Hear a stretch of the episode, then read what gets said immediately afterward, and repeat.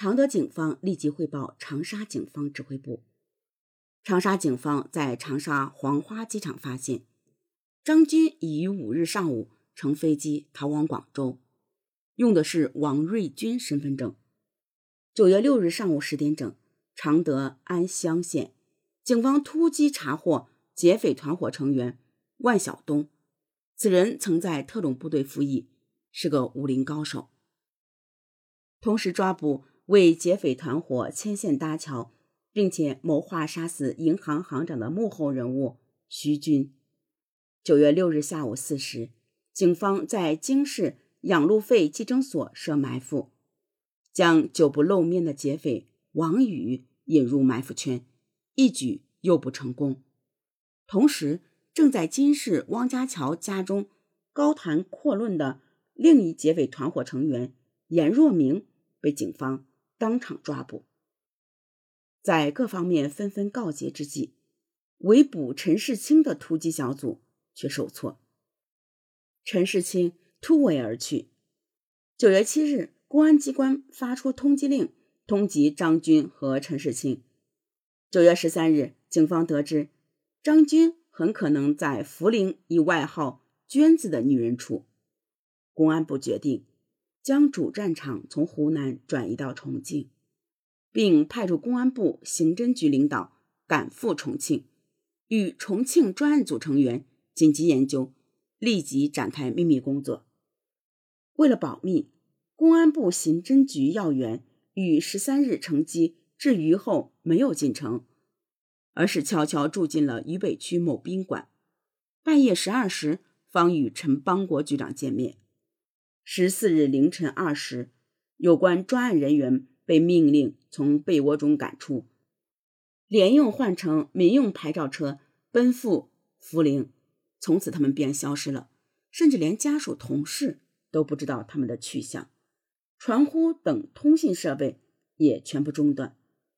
为使此次行动绝对保密，几位领导的坐车全部换成了地方号牌。过路过桥均与其他车辆一样排队缴费。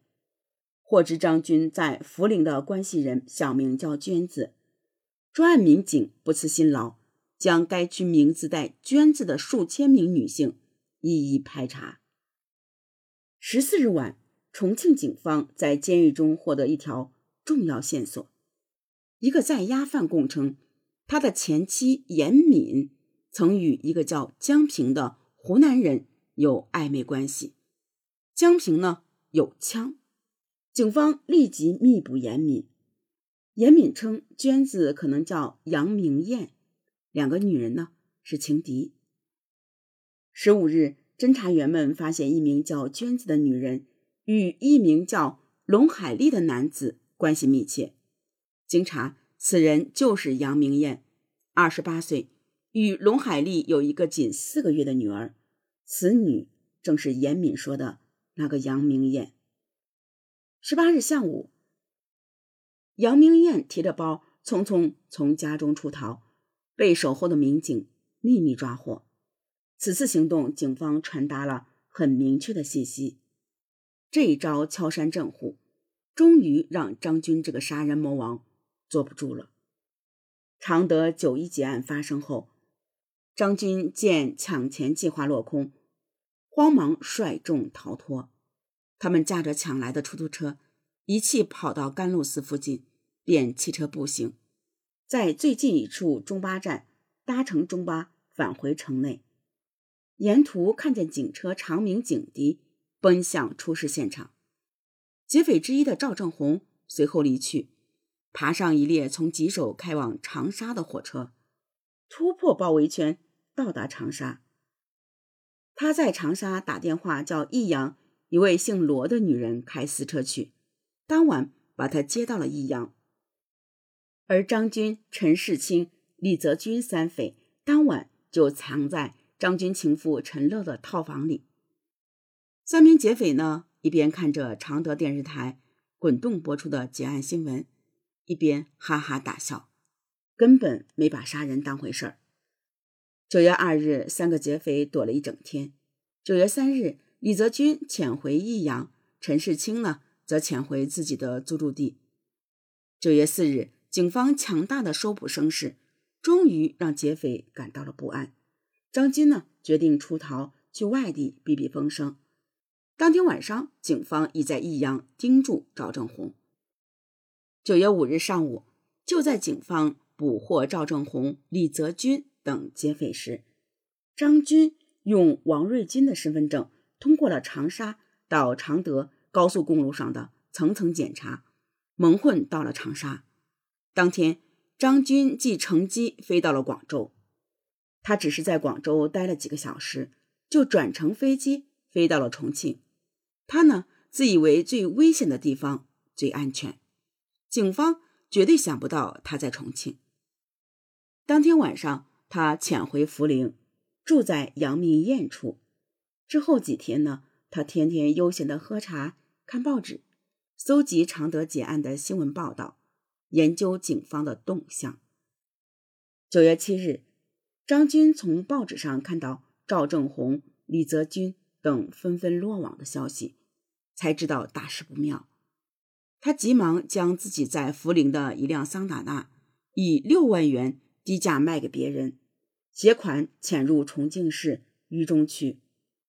九月十八日，重庆张军藏身处，张军呢久等杨明艳不来，两个人事先约定一起潜逃他乡。狡猾的张军立即判断杨明艳已经出事，他马上通知。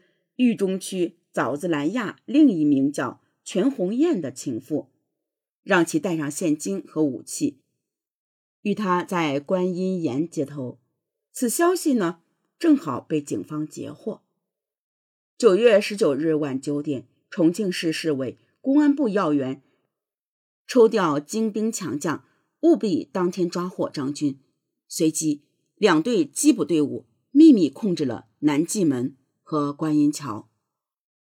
九月十九日晚九时四十五分，重庆渝中区观音岩外科医院右侧僻静的枣子兰亚一号巷口，昏暗的夜色中，一名身着深蓝色圆领 T 恤衫的男子慢慢朝巷口踱来。